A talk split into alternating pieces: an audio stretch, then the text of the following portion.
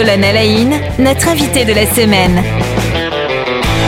Gwen Taburet, bonjour. Bonjour Cédric, bonjour à tous. Voilà donc dernier volet de cet échange et, donc pour conclure cette semaine qu'on a passée ensemble, on a beaucoup parlé de voyage, on a beaucoup parlé d'Europe aussi, en, brossant un petit peu des, choses que vous avez vécues hein, en tant que, euh, stagiaire pour le coup. On parlait d'un stage de cinq mois aux États-Unis, on parlait également eh bien d'engagement associatif au niveau de, de l'Europe. Et euh, donc pour terminer de brosser le tableau, vous avez 23 ans aujourd'hui, vous avez un cursus de Sciences Po et j'aimerais vous interroger euh, sur euh, votre parcours. Alors certes, le parcours, on pourrait dire à 23 ans, il est encore euh, petit, le parcours, d'une certaine manière. Mais c'est ça qui va être intéressant pour nous aujourd'hui, c'est peut-être d'essayer de, comprendre comment est-ce que vous avez pu faire vos choix dans votre parcours d'études. Et peut-être ça donnera des, clés pour les mhm. uns et les autres qui sont parfois embourbés. J'ai cette sensation-là, je ne sais pas si vous la partagez, que parfois les générations qui arrivent sont un peu embourbées, ont du mal à se trouver.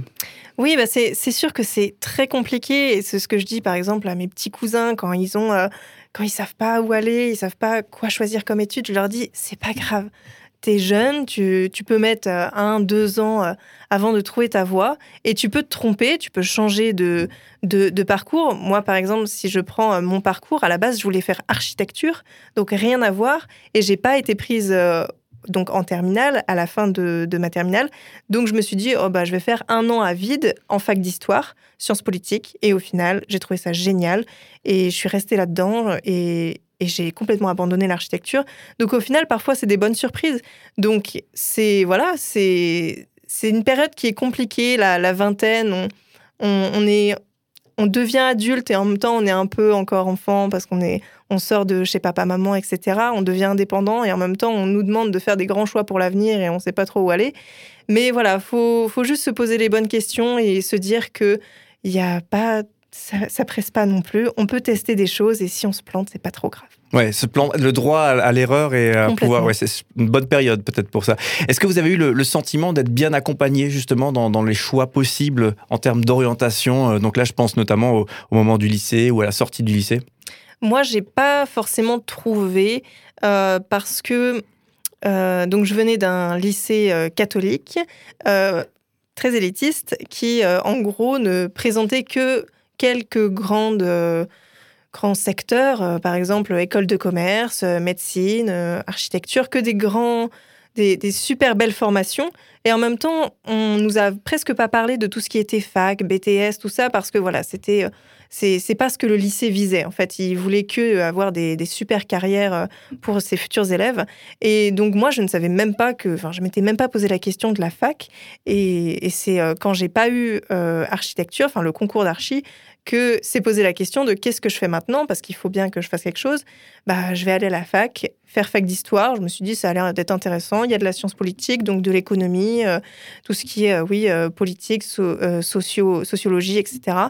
Et, hum, et au final, j'ai trouvé ça dommage qu'on ne nous montre pas tout le panel possible de, voilà, de ce qui était possible de faire, que ce soit en fac de lettres, mais aussi en fac de, de bio, de, de, médecine, de, voilà, de STAP. Enfin, il y, a énormément de formations, et même dans les BTS et tout ça, il y a énormément de formations. Et donc, euh, ce qui est dommage, c'est que les étudiants, enfin les futurs étudiants doivent eux-mêmes beaucoup se renseigner. Ça fait partie du job, mais en même temps, je trouve qu'on n'est parfois pas suffisamment accompagné je pense que beaucoup euh, feraient ce retour hein, de, mm. de, toujours découvrir beaucoup de choses une fois qu'ils y arrivent. et personne, je ne connais pas beaucoup de gens qui avaient la sensation effectivement d'avoir une bonne idée des, du, champ des possibles. En même temps, euh, comment est-ce qu'on pourrait faire? Ça, c'est encore une autre question.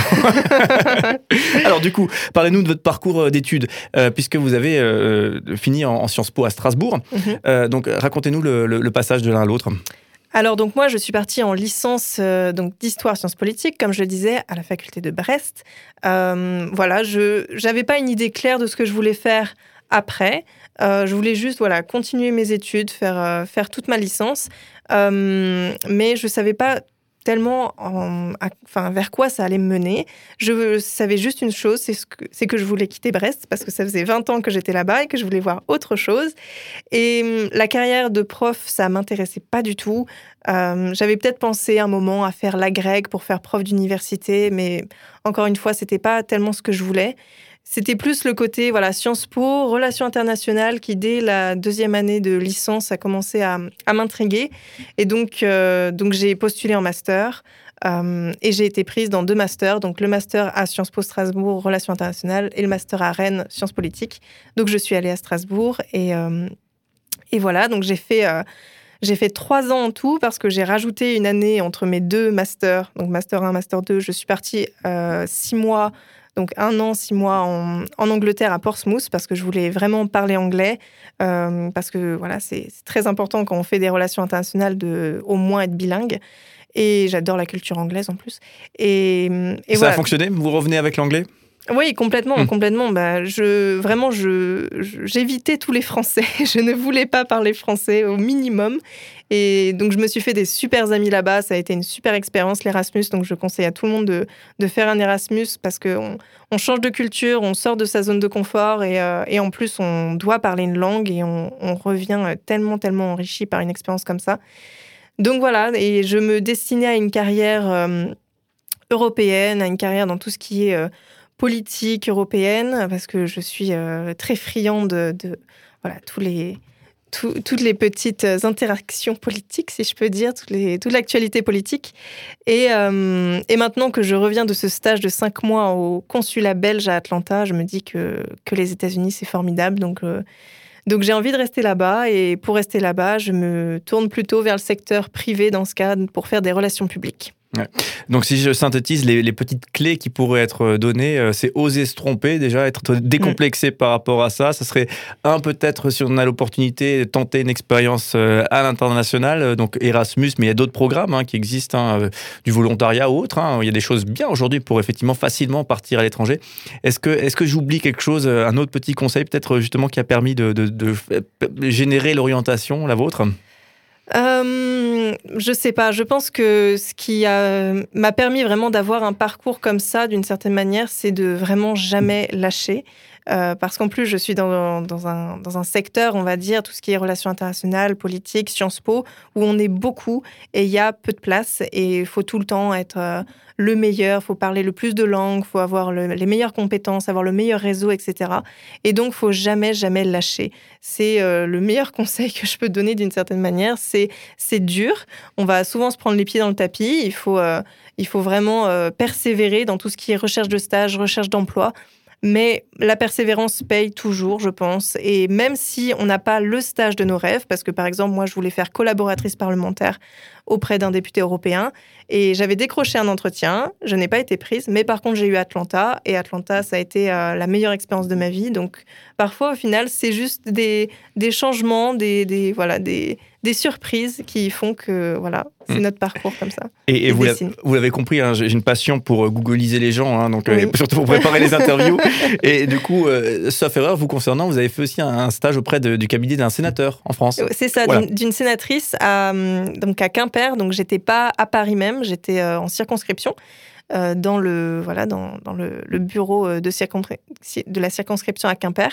Donc c'était pour deux mois, c'était après mon master 1. Donc c'était vraiment voilà encore une fois dans la politique. donc c'était une sénatrice socialiste et, et ça m'a donné une bonne idée de ce qu'était la politique. Voilà les les petits coups bas, les voilà l'ambiance en politique. Euh, c'est un drôle de monde. Et en même temps, ça m'intriguait beaucoup. Et en même temps, c'est très intéressant parce qu'ils défendent des valeurs, euh, voilà, enfin, les valeurs socialistes en l'occurrence euh, m'intéressent beaucoup. Et, et, et, ouais, je trouvais ça, c'est un peu l'ambivalence de voilà, le, la défense des idées, des intérêts, et en même temps ce monde politique un peu bizarre, et c'est un peu un monde de requins. Donc ouais, il y a des avantages et des inconvénients, mais j'avais beaucoup aimé ce stage. Voilà, et puis donc on l'évoquait déjà euh, grandement il y a deux jours, euh, cette expérience aux États-Unis qui là aussi, et c'est intéressant hein, pour ceux qui pensent avoir déjà euh, une bonne idée de ce qu'ils veulent faire, une mhm. expérience là, une nouvelle que, qui, est, qui arrive de manière un petit peu, voilà, c'est comme ça, c'était pas prévu, mais ça, voilà, et puis ça change tout. Oui, complètement. C'était, je pense que c'était un peu d'une certaine manière, je un peu de, de, l'ordre du destin. Parce que pour la petite anecdote, donc, euh, je suis quelqu'un qui dessine beaucoup, donc qui fait du recopiage d'une certaine manière de dessin. Et en fait, cinq mois avant de partir à Atlanta, sans savoir que j'allais partir à Atlanta, en fait, j'ai dessiné la ville d'Atlanta. Euh, et une fois que je m'en suis rendu compte, je me suis dit, oh là là, mais comme ils disent en anglais, it's meant to be. C'était, ça devait arriver, en fait. Atlanta était sur mon chemin. Donc euh, oui, parfois, on, se trompe, on n'a pas le on n'a pas le stage qu'on voudrait ou quoi. Et au final, euh, cette expérience a été, euh, a été extraordinaire. Donc, euh, ouais, voilà. Peut-être qu'effectivement, du coup, votre parcours va vous emmener de nouveau aux États-Unis. Ben, en tout cas, voilà, on sent qu'il y, y, a effectivement un, un attrait maintenant pour, pour ce pays et pour cette ville d'Atlanta. dernière question pour conclure, justement. Est-ce qu'il y a, on a la Tour Eiffel à Paris, on a tout ça. Qu'est-ce qu'il y a à Atlanta, le, le, le, le, site culturel emblématique d'Atlanta? Est-ce qu'il y en a un? Site culturel, très bonne question.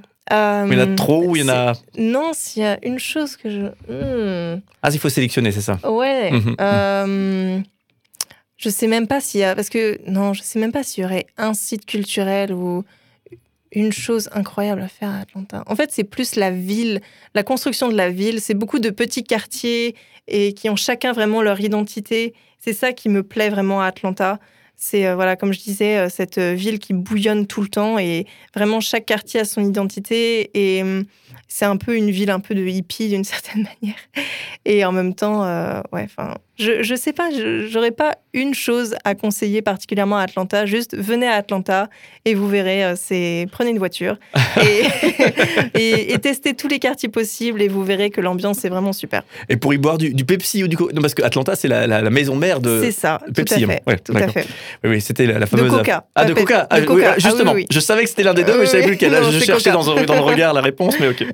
Très bien, merci beaucoup. Donc, ben, on vous, vous souhaite très bonne continuation. Gwen Taburet, merci de nous avoir partagé bien euh, vos expériences, vos engagements, votre parcours aussi. Voilà, je pense que c'était des, des, clés intéressantes pour les uns et les autres qui peut-être aussi sont dans des difficultés problématiques de, de questionnement, d'orientation. Ben, voilà, ça peut être quelques petites clés intéressantes à avoir et euh, à s'en saisir. Merci beaucoup et très bonne suite à vous. Merci à vous.